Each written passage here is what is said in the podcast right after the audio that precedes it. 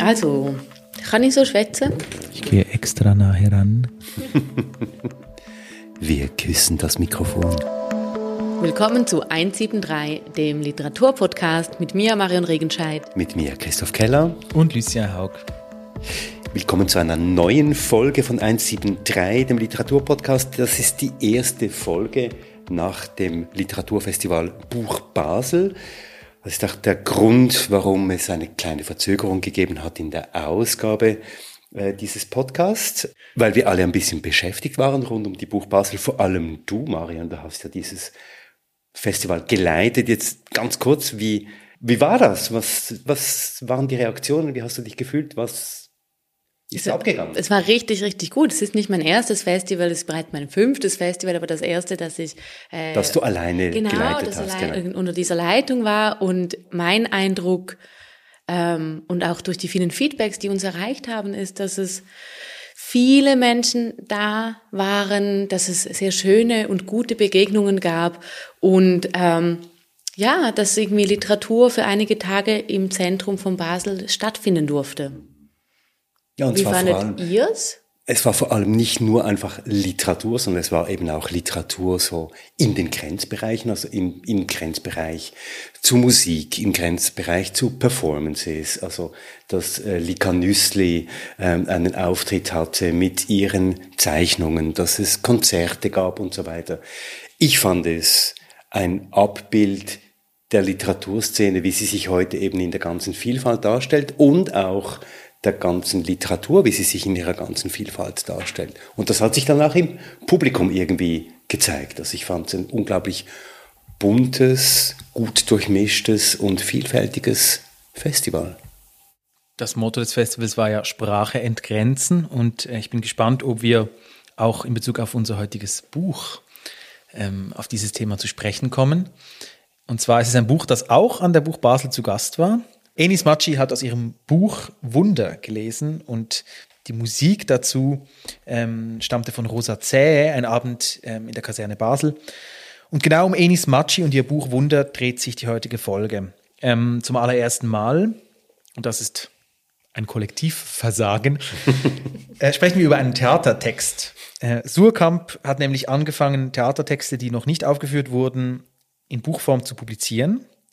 Äh, und vielleicht auch deshalb ist es nicht einfach, an Dramen ranzukommen, also an die Texte, weil sie oftmals nur in digitaler Form an speziell Befugte versendet werden und nicht einfach zu kaufen sind in einer Buchhandlung. Jetzt ist das aber anders und das wollen wir ein bisschen abfeiern ähm, und wir wollen über dieses Buch sprechen, das eben bei Sukamp erschienen ist. Wunder von Enis Maci. Zuerst etwas über die Autorin. Wer ist Enis Maci? Enis Matschi wurde 1993 in Gelsenkirchen geboren. Sie hat erst literarisches Schreiben am Deutschen Literaturinstitut in Leipzig studiert und danach dann noch in der London School of Economics Kultursoziologie.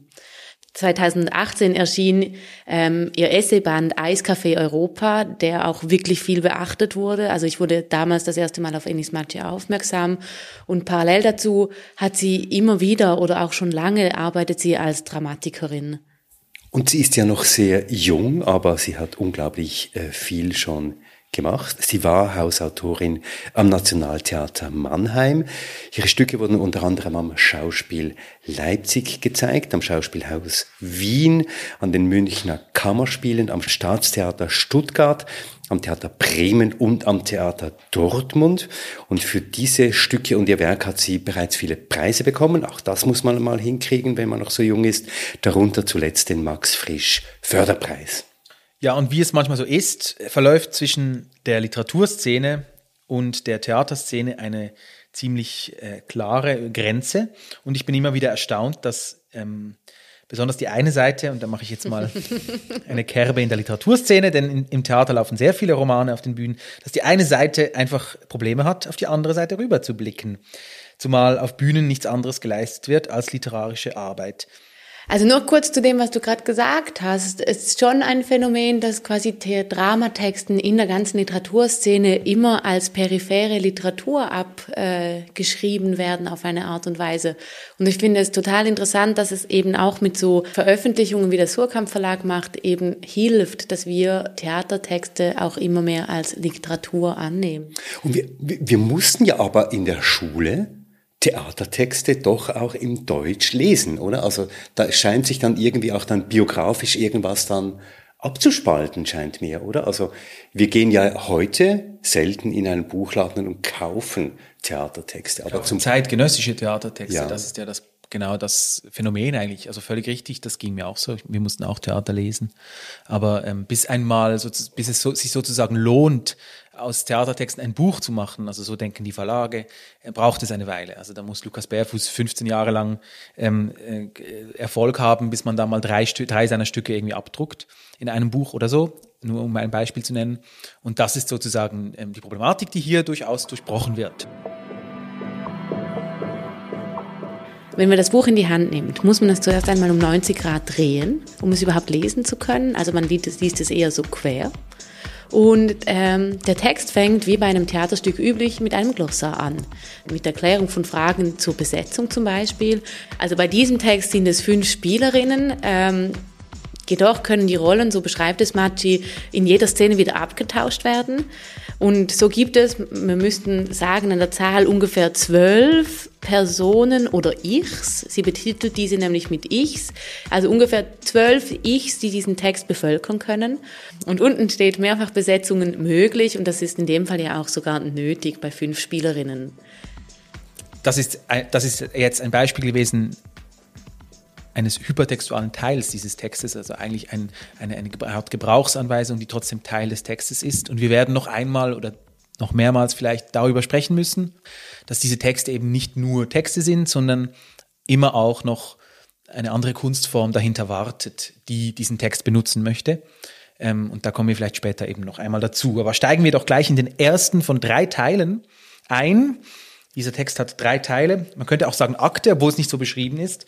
Dieser erste Teil besteht aus sieben Szenen und der Schauplatz, das finden wir dann allmählich heraus, ähm, ist das ehemalige Zuhause der Derwishin Hatice in Tirana, ein realer Ort, den es wirklich gibt, den man auch auf Google Maps äh, nachgucken kann. Ein Ort, der heute sowohl äh, die Grabstätte dieser Person ist, als auch ein Pilgerort. Ähm, Derwishin Hatice ähm, hat im 18. Jahrhundert gelebt und war eine der einzigen Frauen, die mit diesem Titel geehrt wurden. Zu Lebzeiten und insbesondere in einer ähm, sehr schwierigen Zeit, nämlich der Cholera-Epidemie Cholera in Albanien in den 1730er Jahren, hat sie unzähligen Menschen geholfen und ihr Zuhause eben, der Ort, wo wir uns befinden, in ein Spital verwandelt. Ähm, und diese Grabstätte hat alle Widrigkeiten in der albanischen Vergangenheit überlebt. Auch das vielleicht ein kleines Wunder schon mal, um den Titel aufzugreifen. Und die fünf Spielerinnen, die wir da erleben, die fünf Figuren, die namenlos bleiben, äh, die sprechen sich also in, den sieben, in diesen sieben Szenen langsam an, an, ans Eingemachte heran, also langsam eigentlich in diese Thematik hinein, die Enis Machi äh, interessiert. Ähm, wir bekommen da auch ganz viele Texte mit, die hinter dem Text stehen. Aliens and Anorexia von Chris Kraus, ein Text, äh, ähm, wo es unter anderem eben auch um, um, um diese eine Essstörung geht, in, Verbund, in Verbindung mit, ähm, mit einer großen Faszination für Simone Weil. Äh, und wir merken, dass es da immer wieder ein wiederkehrendes Thema ähm, hat, nämlich die Körper, die Versehrtheit der Körper, die Frage nach nach äh, nach der Heilung auch. Oder? Genau, also nach nach diesen Wunden und und die Frage danach, wie eben auch ähm, der anwesende Körper ähm, dieser äh, Heiligen eben auch auf die aufs Heute zurückwirkt. Also ich glaube wirklich in beiden. Also es geht um die Heilung von versehrten Körpern, aber auch um die Heiligsprechung von versehrten Körpern, um das irgendwie schon mal so aufzutun. Heilig und Heilung, oder? So, ja. Was aber nur ein Teil ist, oder? Also holy und holy. äh, Im zweiten Teil werden diese Ichs auf vier Figuren aufgeteilt. Ähm, diese quasi schon umkreisten Gebiete von Körpern, Körperlosigkeit, nehmen jetzt eigentlich vier konkrete Figuren an, schlüpfen in vier konkrete Körper. Und das ist einerseits Artemisia Gentileschi, das war eine Malerin des Barocks, Cora Wosnica, das ist eine Pornodarstellerin, Rahav Mohammed, das ist eine Geflüchtete aus Saudi-Arabien und das wurde zu einem Twitter-Phänomen und Elisabeth von Thüringen, eine ungarische Thronfolgerin und Heilige der katholischen Kirche aus dem 13. Jahrhundert. Vielleicht ist es auch wichtig zu sagen, dass das Motiv des, der Versehrtheit und der Heilung eben auch im dritten Teil wieder aufgenommen wird, nämlich die Ich-Figur, die hier erzählt, die leidet unter verschiedenen Krankheiten. Einmal sagt sie, die Krankheit ist ein Plastikbeutel halbverdauter Scheiße schräg unter meinem Bauchnabel. Also das ist so die Kategorie, in der wir uns auch in diesem dritten Teil bewegen. Aber hören wir doch einmal hinein, wie Enis Maci ihren Text liest. Du hast ja ihre Lesung aufgenommen an der Buch Basel Marion. Und sie liest nicht allein, und das muss an der Stelle gerade noch erwähnt werden. Mitgelesen haben Norwin Tarahil und Nicole Koulibaly.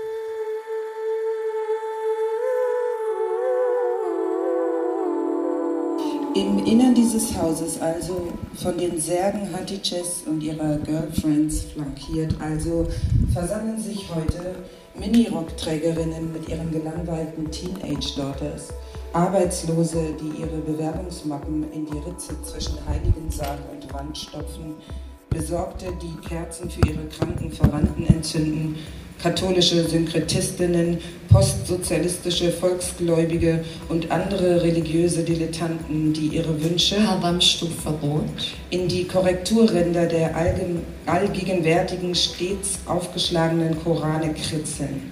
Da steht, Lieber Gott, bitte pass auf meine kleine Schwester auf. Da steht, Jessie hat am Montag ihren ersten Arbeitstag. Da steht, Bitte, bitte, bitte leg deine sanfte, deine tröstliche Hand auf unsere Angelegenheit beim Katasteramt. Da steht eine verzweifelte junge Frau mit karamellfarbenen Highlights, mit der als The Rachel bekannt gewordenen 90er-Jahre-Frisur, mit vergilbten Füßlingen, die ein bisschen Atsche vertragen könnten, mit grabentiefen Augenringen. Da steht sie also und sucht, eine Expertin, und glaubt, sie gefunden zu haben und fragt, Tante, sag du. Die als Tante angesprochene trägt in diesem Moment, in der Regel aber nicht, ein leopardenscheckiges Tuch auf dem Kopf, unter dem ihr mahagoni gefärbtes Haar hervorlugt. Tante, du kannst doch sicher beten. Die als sogenannte Tante angesprochene verfügt über keinerlei Arabischkenntnisse. Sie hat an Heiligengräbern aller Couleur gebetet und im Flugzeug und im Krankenhaus und auf einem fadenscheinigen Handtuch im Hausflur. Mehr nicht. Ich bete halt so für mich. Bring es mir bei. Zum Beibringen reicht es wirklich nicht. Bitte. Ich mache hier ungelogen nur das, was man mir gezeigt hat. Zeig es mir auch. Schlag die Bücher zu. Willkommen bei uns, den ewigen Anfängerinnen. Willkommen bei uns, den Stümpern. Hier weiß niemand, was sie tut. Das ist ja das Schöne. Wir haben keine Ahnung. Nein, alles, was wir haben, ist eine Ahnung, dass es besser werden kann, dass da etwas ist, das hilft, dass da ein Trost ist, eine Ruhe, ein elektrisches Surren, das entsteht, wenn viele Einzelne aneinander reiben, wie die Beine der Zikaden aneinander schlagen, wie Quarzstein gegen Klingen. Alles, was wir haben, ist eine Ahnung.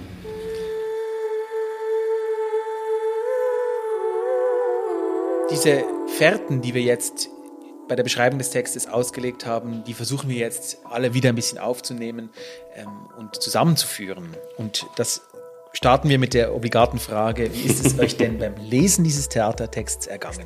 Ich habe mich gefragt, muss ich es zuerst gesehen haben, um dann lesen zu können? Ist es gut, den Text zuerst zu lesen und dann ähm, mir meine eigenen Bilder im Kopf zu machen. Also ich frage mich hier irgendwie wie ganz grundsätzlich, wie soll ich mit Dramatexten umgehen?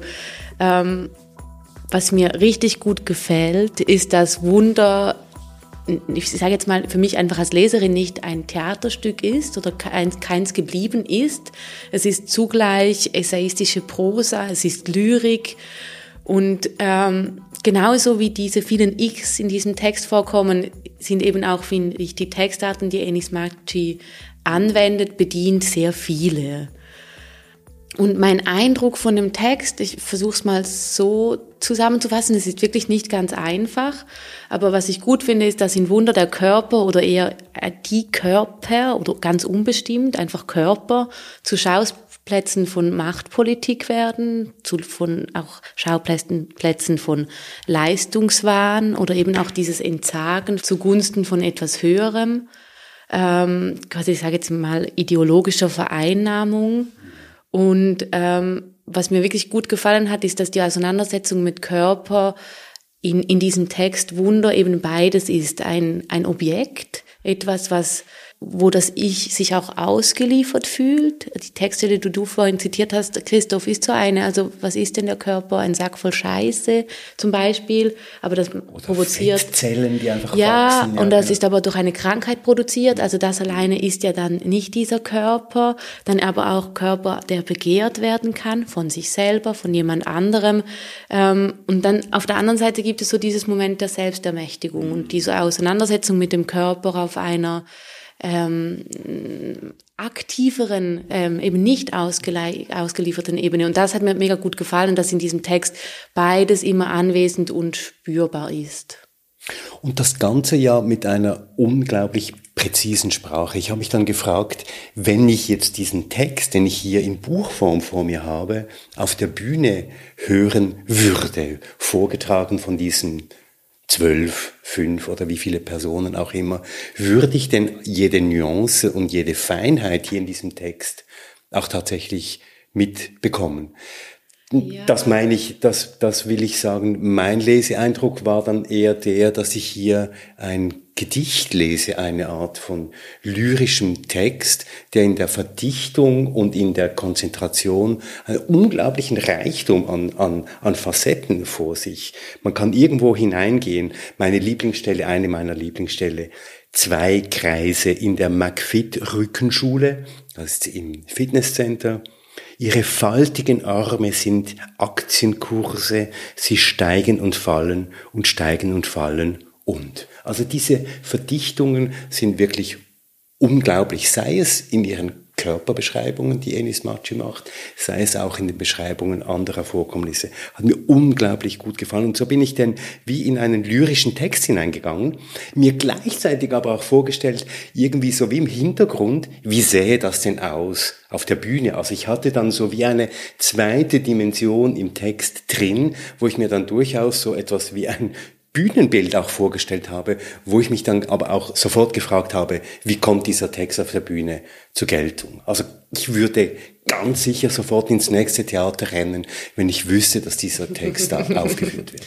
Was du gerade gesagt hast wegen der Dichte, nur noch kurz dazu finde ich, dass, dass die Verdichtung hier, aber eben auch über Diskursräume gemacht werden, die ständig auch, auch noch an, mit angesprochen werden. Also ich finde, das ist ein Text, der... Die auch wiederkommen, oder? Ja, genau. Und, und die Themen schwingen ja sowieso in sehr aktuellen Diskursen schon ständig um uns herum.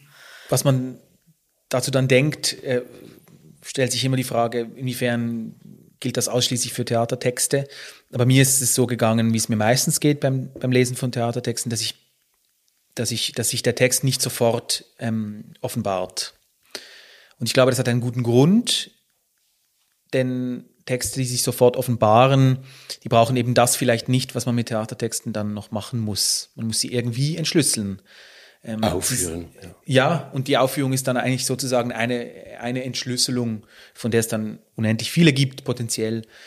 Aber der Text der ist nicht beim ersten Mal lesen, ist der, ist der noch nicht, was er beim zweiten Mal lesen ist, ist er nicht, was er beim dritten Mal lesen ist. Das gilt eben vielleicht auch für alle anderen Texte. Aber ich finde es bei Theatertexten vermehrt zu beobachten.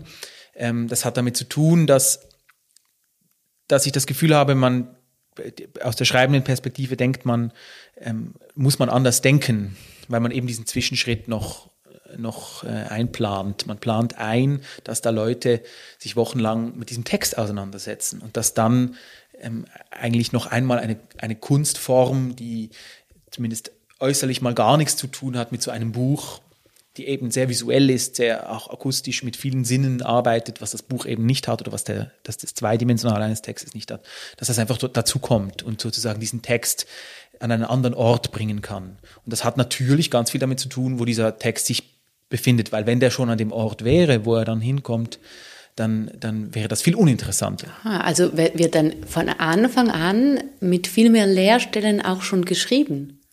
ich weiß nicht, ob Leerstellen das richtige Wort ist, aber ähm, es, ich glaube, es sind viel mehr Aufgaben im Text versteckt, ähm, weil man natürlich auch auf die Autonomie dieser anderen Kunstform äh, vertraut und auch denkt, ähm, dass die dann sozusagen antwortet. Also es ist nicht eine Leerstelle, glaube ich, sondern eher vielleicht eine Frage, die nicht jetzt unbedingt als Frage formuliert sein muss, sondern, sondern ein, der, ein, ein halber Bogen oder so. Mhm. Der schon im Text drinsteckt, oder gewissermaßen als ja, Aufforderung zur Realisierung, oder dass die zweite Hälfte des Bogens auf der Bühne geschlossen dann wird. geschlossen wird. Ja, also zum Beispiel, man muss ja sich denken, das sind ja alles gesprochene Texte, die wir da lesen. Also sie sind dafür gemacht, eben wie du gesagt hast, Christoph, ob man dann die ganze Komplexität mitbekommt oder nicht, das ist ja dann die Frage, ähm, die nicht in Annie's Marches Macht liegt. Aber die, die Texte, die da stehen, sind Texte, die man sprechen muss. Und in dem Sinne sind sie einzigartig in der Literatur. Man, man kann natürlich auch von Lyrik das denken, dass man das laut sprechen muss. Man kann das auch von Romanen denken oder so. Aber beim Theater ist es äh, inhärent und ich glaube, das macht einfach ganz viel mit dem Schreiben aus. Und ich, ich, ich möchte aber noch einmal inhaltlich zurückgreifen, weil wir ja jetzt bei der Beschreibung so viel aufgemacht haben. Wir haben es gesagt, es geht um Körperlichkeiten, es geht um ähm, die Verwundung, die Versehrung, ähm, um Gewalt an Körpern und ähm, eben tragischerweise an den Gegensatz dieser Heiligsprechung, die damit einhergeht ähm, und in diesem Falle mit diesen Frauen einhergeht, als sozusagen das das, das Leiden im Diesseits, äh, die, die heilige Ewigkeit im Jenseits darstellt.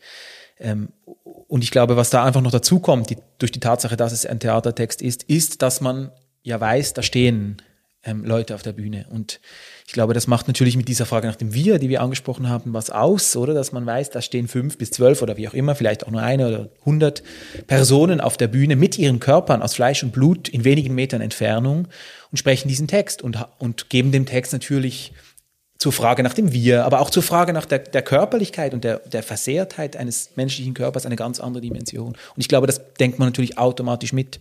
Wenn man wie du zum Beispiel, Christoph, sich dann ein Bühnenbild denkt und, und eine Situation. Habe ich mir eben gar nicht mitgedacht. Also erst jetzt, wo du mir das so aufzählst, und ich war, ich habe die Veranstaltung ja gesehen, da waren es nicht so viele, habe ich trotzdem nicht den, den Sprung geschafft, mir beim Lesen dieses Textes plötzlich diese Vielzahl von Körpern und Personen auf einer Bühne vorzustellen, sondern ich habe mir dann gedanklich viel eher gedacht, ja, ich sind ja immer viele, wir alle sind viele. Ichs in uns drin. Oder auch dieses Wir von ähm, auch hier im Text ange, äh, angedeuteten Wirs über Familie, über Geschichte, woher man überhaupt zu einem Ich wird, ist ja immer schon ein Wir oder wir als Körper haben auch so viele Zellen, dass wir oder auch äh, Parasiten oder was auch immer, dass wir sowieso immer schon viele sind. Mhm. Also ich, ich bin viel mehr beim Lesen von diesem Theatertext bei mir geblieben, tatsächlich, als dass ich es geschafft habe, aus mir herauszugehen und mir das als Theater in einem Raum vorzustellen. Worüber wir eigentlich sprechen, ist eigentlich die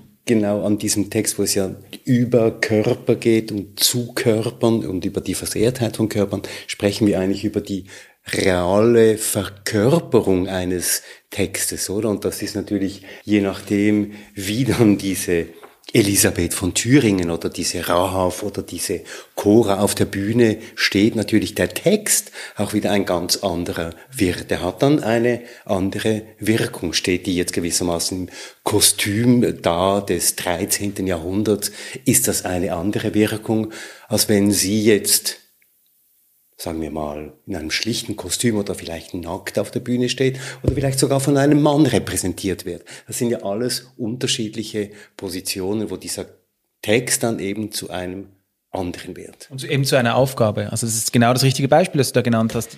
Diese vier historischen Figuren, die treten auf. Die werden sozusagen von Ennis Marci auf die Bühne gerufen. Und da muss man Lösungen finden, wie man die verkörpert, also wie man, wie man diese Figuren auf die Bühne bringt, oder? Aber das ist eine Aufgabe. Und, und äh, das ist keine Lösung, sondern eine Aufgabe. Und die Lösung liegt eben in der, in der, im zweiten Teil der Arbeit. Und das verändert natürlich die Lektüre.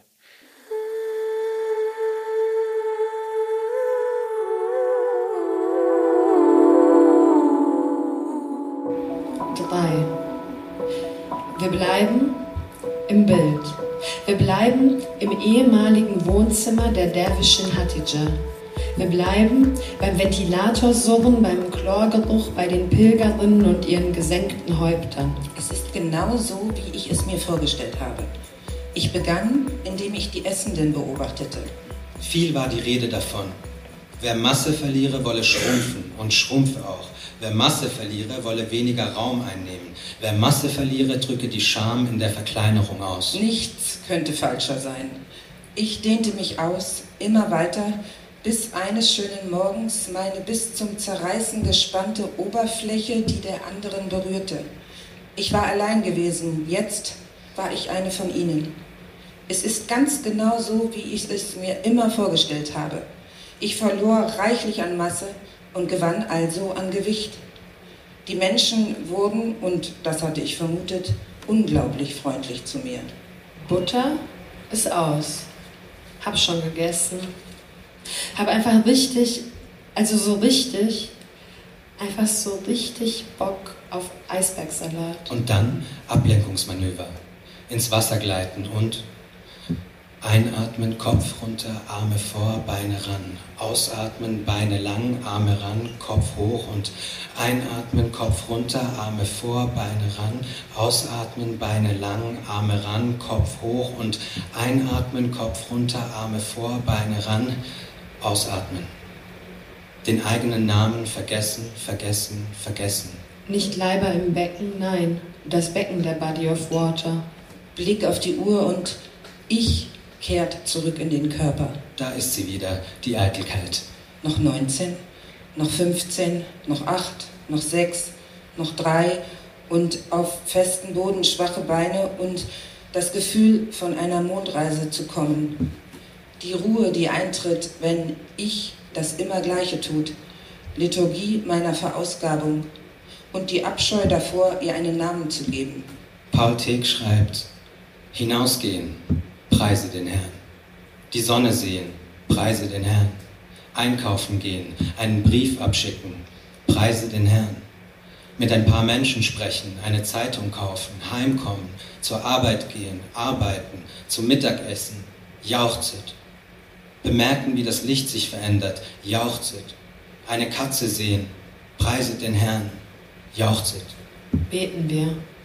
Für die Statistinnen und Nebendarsteller, für die Touristinnen und Amateure, für die angenehm ahnungslosen Großmütter, die exakt drei Suren kennen, Messdiener, die stolpern, die Gemeinde in Weihrauch trinken. Beten wir für jene, die Mal ums Mal pflegeleicht 40 Grad einstellen und auf das Beste hoffen. Beten wir für die mit Informationen behafteten Körper. Sie können sie nicht verarbeiten. Beten wir in den Wohnzimmern und Büros und Gyms. Beten wir auf den Tischtennisplatten und den öffentlichen Klos.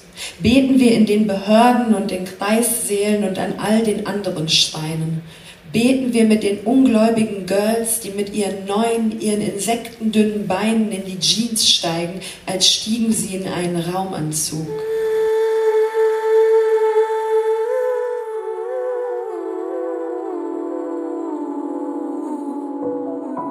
Das ist eine Ich-Figur auf fünf Ichs aufgeteilt, eine Art von Wir, die aber alle in der Ich-Form sprechen, die eigentlich das ganze Spektrum der Körperarbeiten, der Arbeit an sich, auch Schminktechniken lernt man da äh, auftun.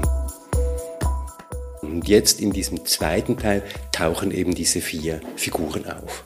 Als erste ähm, Artemisia Gentileschi, eine Malerin aus dem Barock, die ein sehr berühmtes Bild gemalt hat, ähm, Judith und Holofernes, wo Judith Holofernes äh, den Kopf abschneidet. Ähm, und schon nur eine kurze Wikipedia-Recherche ähm, macht eine grauenhafte Lebensgeschichte auf, also eine tragische Lebensgeschichte äh, einer Vergewaltigung, äh, die dann sogar noch dadurch gedoppelt wurde, dass man dann in der Befragung ähm, der Frau auch noch äh, Folter zugeführt hat und um herauszufinden, ob es stimme, dass sie vergewaltigt worden sei. Also eine grauenhafte Geschichte eigentlich der körperlichen, ähm, des körperlichen Leidens und eben auch einer Gesellschaft, die perfiderweise dieses Leiden dann eben in, in, in dieser Heiligsprechung enden ließ. Also dass man sozusagen, ähm, wir haben es von den Essstörungen gehabt im ersten Teil, ähm, die Enthaltung, äh, genau, die, die Verstümmelung, das, die Wunde, dass das sozusagen immer alles Teile sind, ähm, die dann perfiderweise eben in einer Heiligsprechung enden und in einer, in einer Vergrößerung im, im, im, im Diesseits und aber eigentlich Teile durch, sind. Ja, aber durch Männer im, hier, äh, im, ja genau, also die, die Heiligsprechung funktioniert auch immer über Männer. Also es ist doch auch irgendwie interessant, dass quasi Frauen entsagen und ähm, immer weniger werden. Das ist auch ein, ein Motiv, das in der Literatur sehr oft vorkommt. Ich erinnere an Goethes Ottilie in den Wahlverwandtschaften zum Beispiel.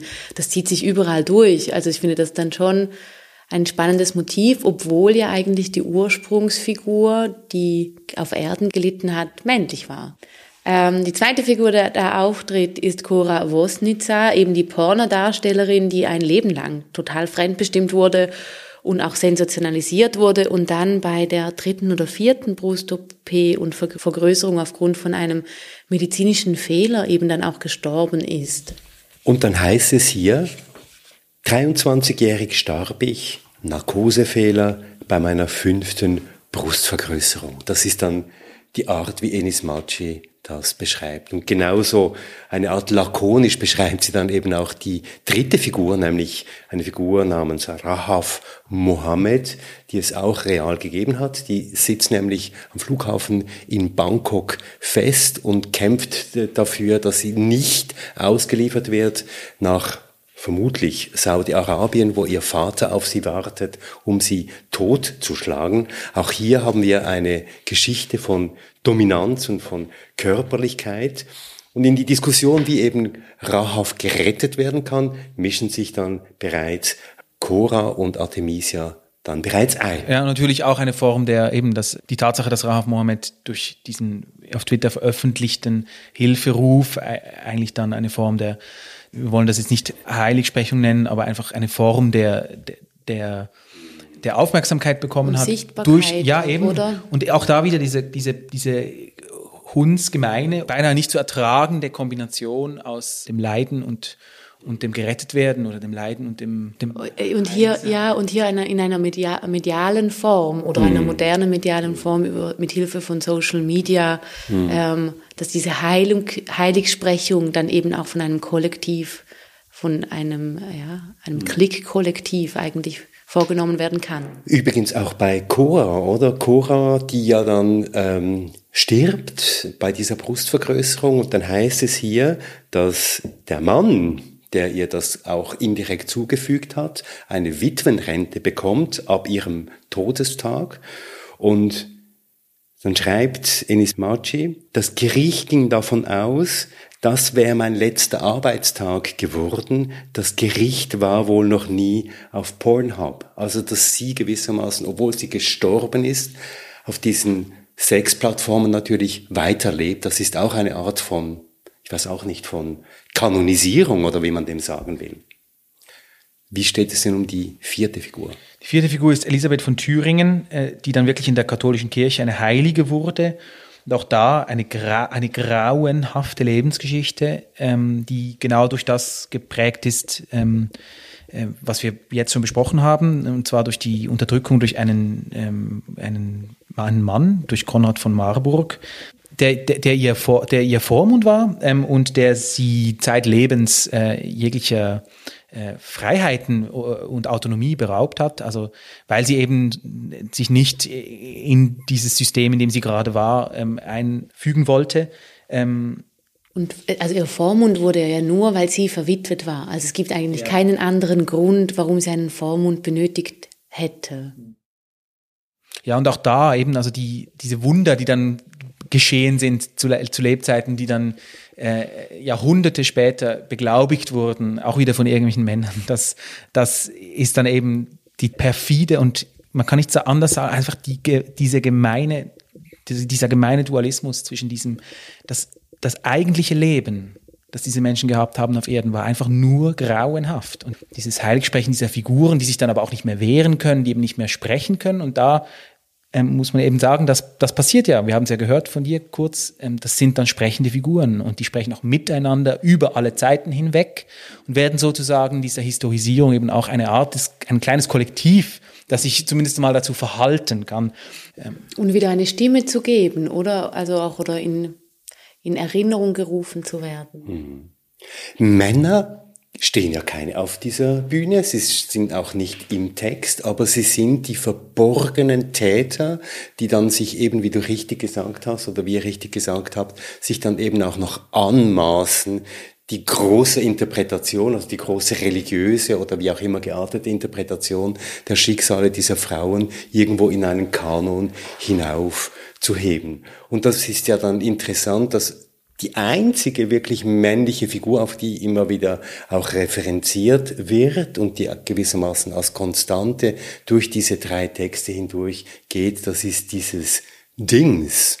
Und Dings ist eben so etwas wie eine Metapher für Gott. Das ist nämlich die Person, die dann die Großmutter auch im dritten Teil des Textes immer wieder anspricht und den die Autorin als das Dings bezeichnet. Habe ich also. überhaupt nicht so interpretiert. Dieses Dings ist für mich komplett geschlechtslos. Man könnte auch sagen, dass es einfach so eine Form von Inhalt ist oder Seele, vielleicht sogar, oder dieses große Etwas. Ähm, aber ich finde es interessant, weil ich auch äh, jetzt diese Dichotomie, dass du sagst, oder, dass es die, die Absenz der männlichen äh, Täter, so hast du es gerade irgendwie auch versucht zu bezeichnen. Klar schwingt die mit, aber ich glaube, es geht gar nicht darum zu sagen, die sind nicht da, sondern es geht einfach darum zu sagen, die Frauen sind da. Mhm. Also wenn man das so ein bisschen pathetisch sagen will, ist es eigentlich ein Buch über Wunder und zugleich eben ein Buch über Wunden, oder? Also wenn man das R weglässt, dann geht, dann sprechen wir von Wunden. Da kann ich auch kurz ergänzen mit einem Zitat aus dem Buch. Also wunderbar sein kann nur, was prinzipiell verwundbar ist. Und Enis Maci führt hier oder bringt hier verschiedene Frauenpositionen, weibliche Positionen zur Aufführung, denen genau das äh, widerfahren ist.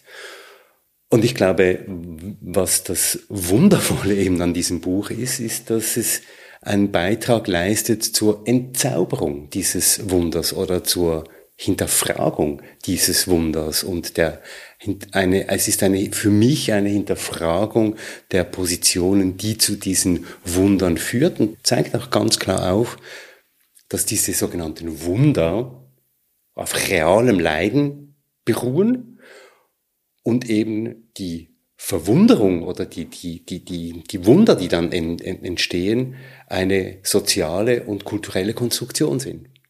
Auch hier habe ich noch ein Zitat, das das, glaube ich, untermauert, was du sagst, Christoph. Es gibt eine Stelle, wo Enis Maci schreibt, beten wir für die mit Informationen behafteten Körper, Sie können sie nicht verarbeiten. Und auch hier ist dieses wieder Einschreiben, Einverleiben von Informationen, die oft auch im Nachhinein über diese Figuren gestülpt würden, ähm, angesprochen und eben diese Nichtverarbeitbarkeit, weil sie längst tot sind. Also diese Auseinandersetzung mit, mit den Geschichten, die nachher über sie geschichtet werden, ähm, ist wie eine, eine spätere Arbeit, aber deshalb irgendwie eben auch eine sehr wunderliche Arbeit, vielleicht kann man es so sagen. In dem Sinne sind natürlich dann auch, ist die Rückkehr dieser Körper auf diese Bühne, ist dann in sich vielleicht auch als, als ein kleines Wunder sozusagen, also dass das Theater das eben dann kann, dass man die Leute aus der Vergangenheit zu, zu, zurückholt, quasi, ja. ähm, wie sie dann auch immer aussehen oder wer sie dann auch immer sind ähm, oder von wem sie dargestellt werden. Ähm, und ich glaube, da ist, da liegt natürlich schon auch nochmal eben gerade auch in Bezug auf den Körper und die Körperlosigkeit im doppelten Sinne eine Macht, also dass, dass die, die, die, ja, die, die fehlende Autonomie über den eigenen Körper, meine ich jetzt Fleisch und Blut während des Lebens, die diese Figuren erlitten haben, Ähm, und dann eben auch die, die, die fehlende Autonomie im Nachgang, also wie man eben dann erinnert wurde, wie man kanonisiert wurde, wie man auch wieder irgendwie missbraucht wurde für andere Zwecke. Auch da eine fehlende Autonomie und hier kehrt sozusagen ein, ein, ein winzig kleines Stückchen Autonomie zurück durch diesen Auftritt. Und was auch noch ergänzt werden muss, ist, dass diese, wie soll ich sagen, diese Bemächtigung von außen, der Körper, eben auch im ersten Teil, wo diese fünf verschiedenen Figuren eben über Körper sprechen, ja auch schon stattfindet. Das auch nochmal hier eine Stelle, wo diese chronisch kranken Personen, muss man sagen, eben über sich selber sprechen. Da tritt dieses Ich in der dritten Person auf, nämlich das heißt es, selbstverständlich weiß ich, wie das wirkt. Ich könnte mich erklären. Es ist nicht so, wie es aussieht, es ist noch viel schlimmer. Und dann heißt es hier, mein Körper ist allergisch auf sich. Also diese Entfremdung, die eine Person, die hier jetzt in diesem Fall an einer chronischen Krankheit äh, leidet, eben erlebt, das wird auch im ersten Teil sehr gut und sehr anschaulich und manchmal wirklich auch bis an die Schmerzgrenze erzählt.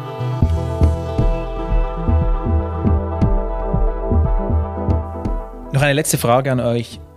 Da das ein Theatertext ist, mit dem man ja noch was tut, man führt ihn auf, äh, würde ich jetzt mal postulieren, dass es auch bei uns dazu geführt hat, dass wir irgendwie autonomer mit dem Text umgehen. Also dass man vielleicht sich erlaubt, dann gewisse Teile ähm, wichtiger zu finden, gewisse Teile weniger wichtig zu finden. Ich meine, wenn man das jetzt aufführen würde, würde man vielleicht äh, eine Strichfassung machen oder was auch immer.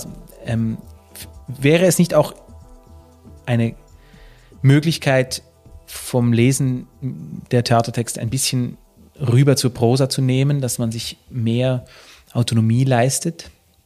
Ich finde das eine interessante Frage, auch weil ich euch am Anfang gefragt habe, wie, äh, wie soll ich denn überhaupt so einen Text lesen? Ähm, natürlich weiß ich irgendwie, wie man so einen Text liest und trotzdem habe ich mich mit meinen Lesegewohnheiten wieder anders ähm, auseinandersetzt gefühlt. Also und deshalb finde ich die Frage interessant, weil eigentlich, ja, ich würde das gerne mitnehmen und so mit Prosatexten umgehen, die ja viel geschlossener daherkommen, auch da ein bisschen eine einen spielerischeren Umgang damit zu entwickeln, diese, bei diese Texte einfach das anzunehmen, was Resonanz erzeugt und das stehen zu lassen, nicht aktiv vielleicht zu streichen, aber das einfach stehen zu lassen, was nicht Resonanz erzeugt.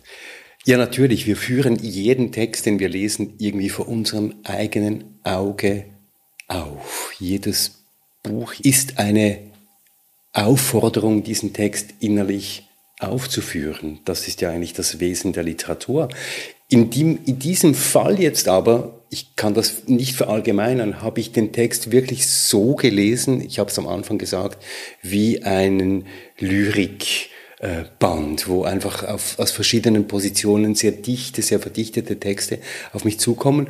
Und ich kann mir jetzt wie den Schritt zur Bühne, wo dann eben auch spielerisch und ein bisschen vielleicht schräg oder mit, mit, mit Intermezzi noch gespielt wird, wie noch nicht vorstellen. Aber ich wäre gespannt. Wie gesagt, ich würde sofort in jedes Theater rennen, wo dieser Text aufgeführt wird. Also dann würde ich sozusagen mit dem Appell enden, dass man vielleicht eher auch Texten mal äh, einen Soundtrack gibt zum Beispiel ein spezielles äh, Lichtsetting gibt bei sich zu Hause ähm, und dass man irgendwie Formen findet, wie man Texte noch in der echten Welt irgendwie sich verwurzeln lässt und nicht nur auf, auf zwei Seiten ähm, und dann irgendwie nach, wenn man viel liest, nach ein paar Monaten irgendwie alles gleich aussieht, nämlich nach schwarzen Buchstaben auf weißem Papier.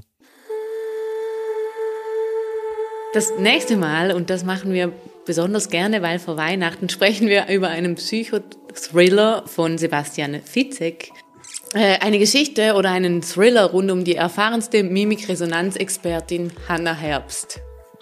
Ja, und wir laden äh, Sebastian Fitzek mit seinem Tourcar. Der ist nicht ganz 173 Meter lang, aber wirkt fast so groß, selbstverständlich zu uns in die Aufnahme ein. Das war 173, der Literaturpodcast, Episode 33 mit Lucien Haug, Christoph Keller und Marion Regenscheid. 173, das ist der Literaturpodcast, bei dem wir in jeder Folge eines unserer vollgekritzelten Bücher verlosen. Heute Wunder von Enis Marci. Schreibt einfach eine Mail an mail.173.ch und wie immer freuen wir uns natürlich über Feedback, über Literaturvorschläge ähm, oder Gedanken und Kommentare. 173, der Literaturpodcast. Zu hören auf Apple Podcast, auf Spotify, auf 173.ch und auf podcastlab.ch.